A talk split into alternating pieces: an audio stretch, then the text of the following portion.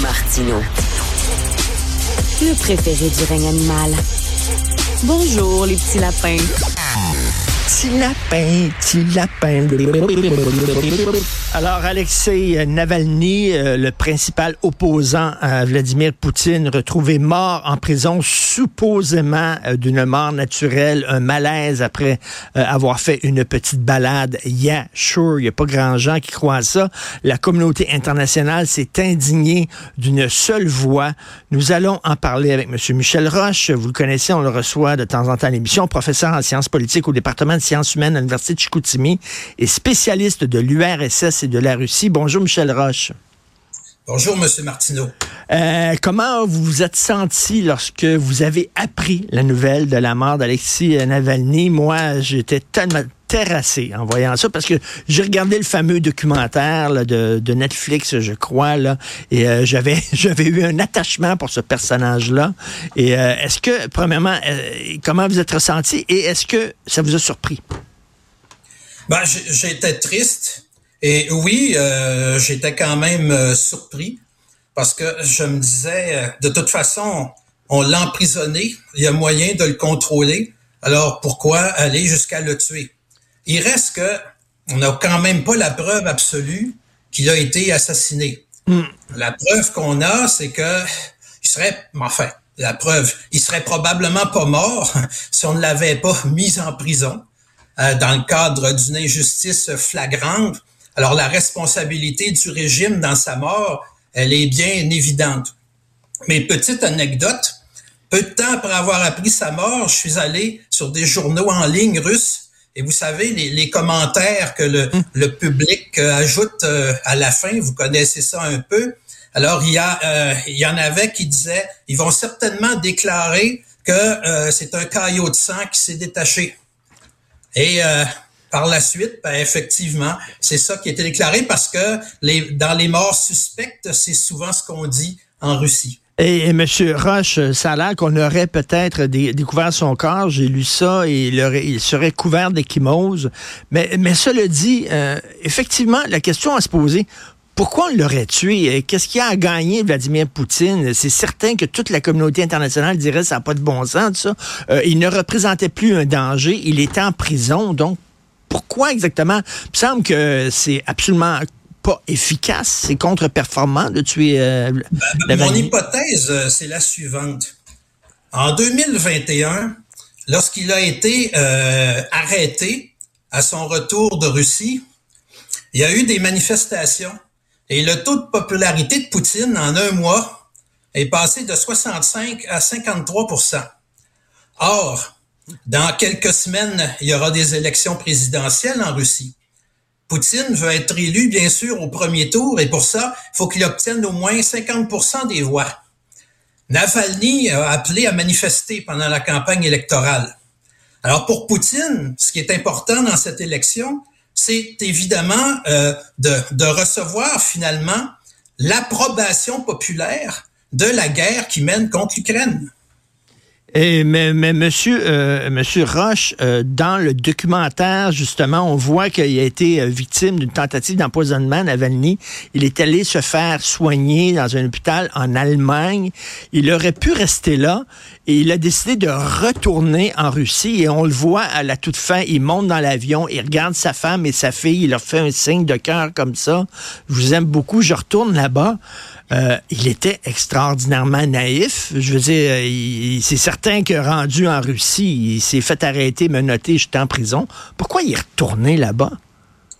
Euh, naïf et courageux. Euh, vous savez, bon, dans, la, cabale qui menait contre le régime, mais en particulier en, appuyant sur les codes de corruption, il, il en est arrivé à euh, comment dire, il a subi euh, à l'intérieur euh, des critiques très très fortes en disant c'est un agent de l'étranger, il travaille pour l'Occident, etc.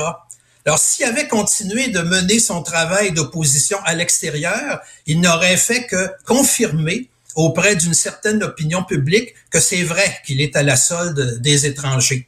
Donc, ça, c'est la raison stratégique.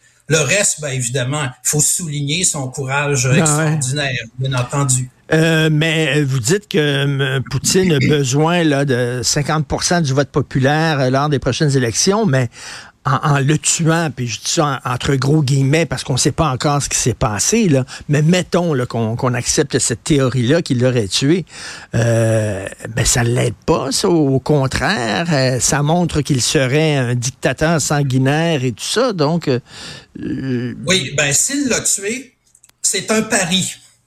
Un pari au sens où, vous savez, le comportement humain, c'est ce qui est le plus difficile à prévoir. Hein?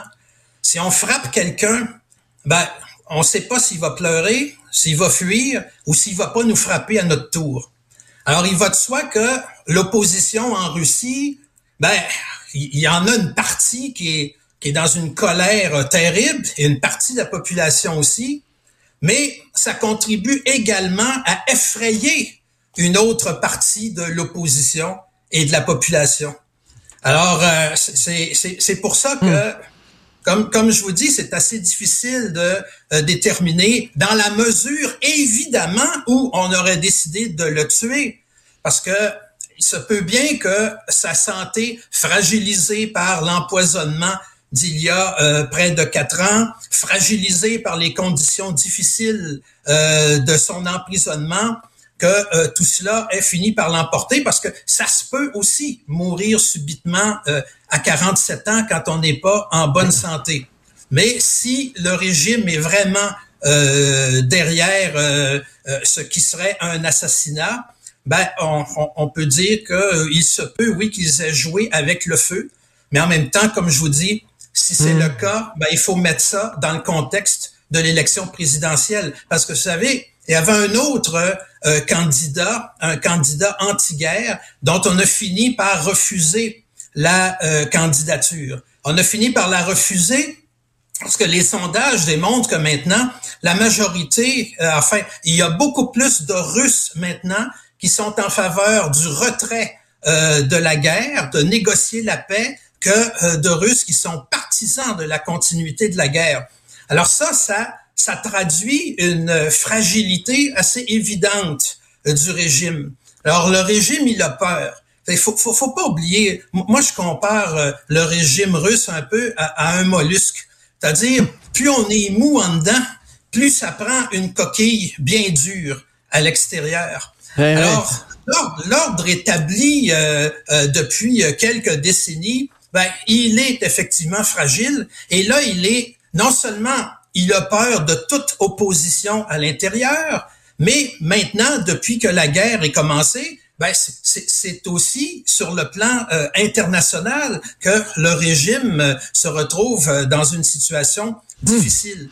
Alors c'est pour ça donc que le régime se durcit à ce point depuis à tout le moins les deux dernières années, mais évidemment, ça a commencé bien avant. Et Monsieur Roche, j'aime beaucoup votre métaphore du mollusque. Je lisais dans le Figaro une entrevue avec Thierry Volton. Thierry Volton, un intellectuel spécialiste du communisme, vous le savez, il a écrit euh, euh, des, des, des, pavés, un énorme ouvrage sur l'histoire du communisme.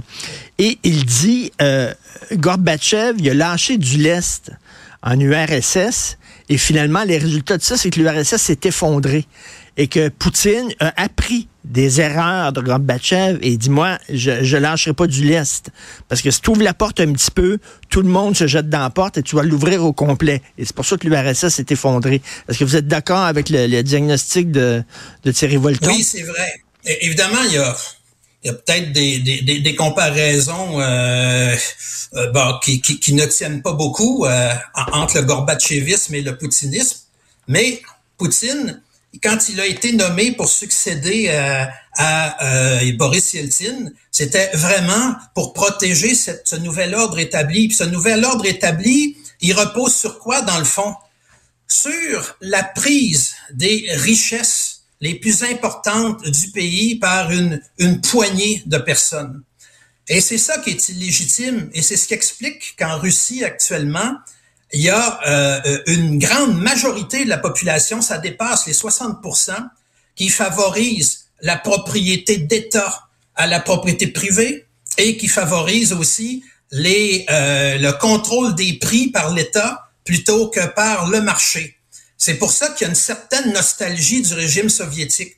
on n'est pas nostalgique des, euh, des, des euh, du comportement liberticide, évidemment du régime soviétique, mais on s'ennuie euh, d'une certaine sécurité économique qui était garantie pour tout le monde. Et là, et, et, donc Poutine, dans ce cadre-là, qu'est-ce qu'il voit? Ben, la, la, la, première décennie qui était au pouvoir, les taux de croissance étaient annuels 5,5% La deuxième décennie, 2% Et hmm. là, depuis le début de 2020, c'est inférieur à un demi de 1% hmm. Et ça, c'est sans compter la chute du niveau de vie parce que l'effort de guerre implique des sacrifices pour la mission sociale de l'État. Parce que pour 2024, on annonce que 30% des dépenses de l'État vont aller à la défense. Et un sondage très récent révèle que 44% des Russes considèrent que leur revenu a baissé depuis le début de la guerre. Alors cette guerre-là, elle est euh, de moins en moins populaire. Alors ça, ça fait partie évidemment euh, des craintes qu'éprouve euh, le régime Poutine. Mais pour revenir à Gorbatchev, Gorbatchev mettait de l'avant des réformes qui étaient extrêmement positives. Mais le, le régime s'est effondré parce qu'il ne reposait pas sur des assises sociales solides. Mais c'est la même chose pour euh, euh, le régime actuel. Moi, ma, bon, ma thèse de doctorat à l'époque, c'était basé sur un, un parallèle qui m'avait sauté aux yeux. C'est-à-dire que le socialisme était impossible sans dictature dans les années, euh, à partir des années 1920. Pourquoi? Parce que le pays était économiquement arriéré, la classe ouvrière, c'était moins de 10% de la population. Donc, la majorité, c'était des paysans. Il n'y avait pas de base sociale ouvrière pour un régime socialiste. Mais c'est la même chose quand le régime soviétique s'effondre. Il n'y a pas de base sociale pour passer à un régime capitaliste. Dans nos sociétés, la propriété privée, elle, comme principe, elle est acceptée, y compris chez les gens très riches, parce que elle est diffusée dans la population. Il y a beaucoup de petites propriétés. C'est ce qui fait qu'un petit propriétaire qui rêve de devenir un grand va considérer légitime aussi la fortune des gens très riches. Donc, on accepte les règles du jeu. Mais en Russie, la propriété privée, elle est très concentrée. Elle n'a pas pénétré dans la société comme c'est le cas ici. Alors, c'est la raison pour laquelle les élites sont extrêmement dépendantes de l'État russe. Alors, on dépend de l'État russe et donc le régime, lui, ben, il dépend pour sa solidité du contrôle de l'information, il dépend de la popularité personnelle de Poutine et si ça, ça ne suffit pas, ben, il dépend aussi de l'appareil répressif. Et euh, en terminant, est-ce que vous êtes optimiste pour un retour une certaine démocratie, c'est-à-dire euh, euh, Poutine euh, est allé au pouvoir puis il a eu l'appui du peuple parce qu'il leur promettait le retour à la grande Russie. Et là, vous dites que, au contraire, l'économie se porte de plus en plus mal, de plus en plus de gens qui trouvent que la guerre s'éternise, etc. Est-ce que vous êtes optimiste pour la suite des choses? Est-ce que les gens il y a, tellement il y a tellement d'impondérables. Si par exemple euh, Poutine, euh, tout à coup, ils, viennent d'effectuer une, percée sur le front là, du côté d'Avdivka, euh, si le rapport de force leur permet tout à coup de mettre vraiment le, le, gouvernement ukrainien à genoux, ben là, ça peut renforcer le nationalisme. bon, alors ça, mm. ça c'est un aspect. L'autre aspect, évidemment, ben, sur c'est sur la situation intérieure, c'est-à-dire que si la guerre continue de s'éterniser, ben, écoutez, il y a des centaines de milliers de jeunes hommes qui sont euh, au front. Ça, pensez au fait que bon, il y en a qui sont mariés, il y en a qui ont des enfants, il y en a qui ont évidemment qui ont des parents, qui ont des amis. Ça veut dire qu'il y a des millions de personnes en Russie qui s'inquiètent pour hmm. des proches euh, qui sont actuellement sur le front.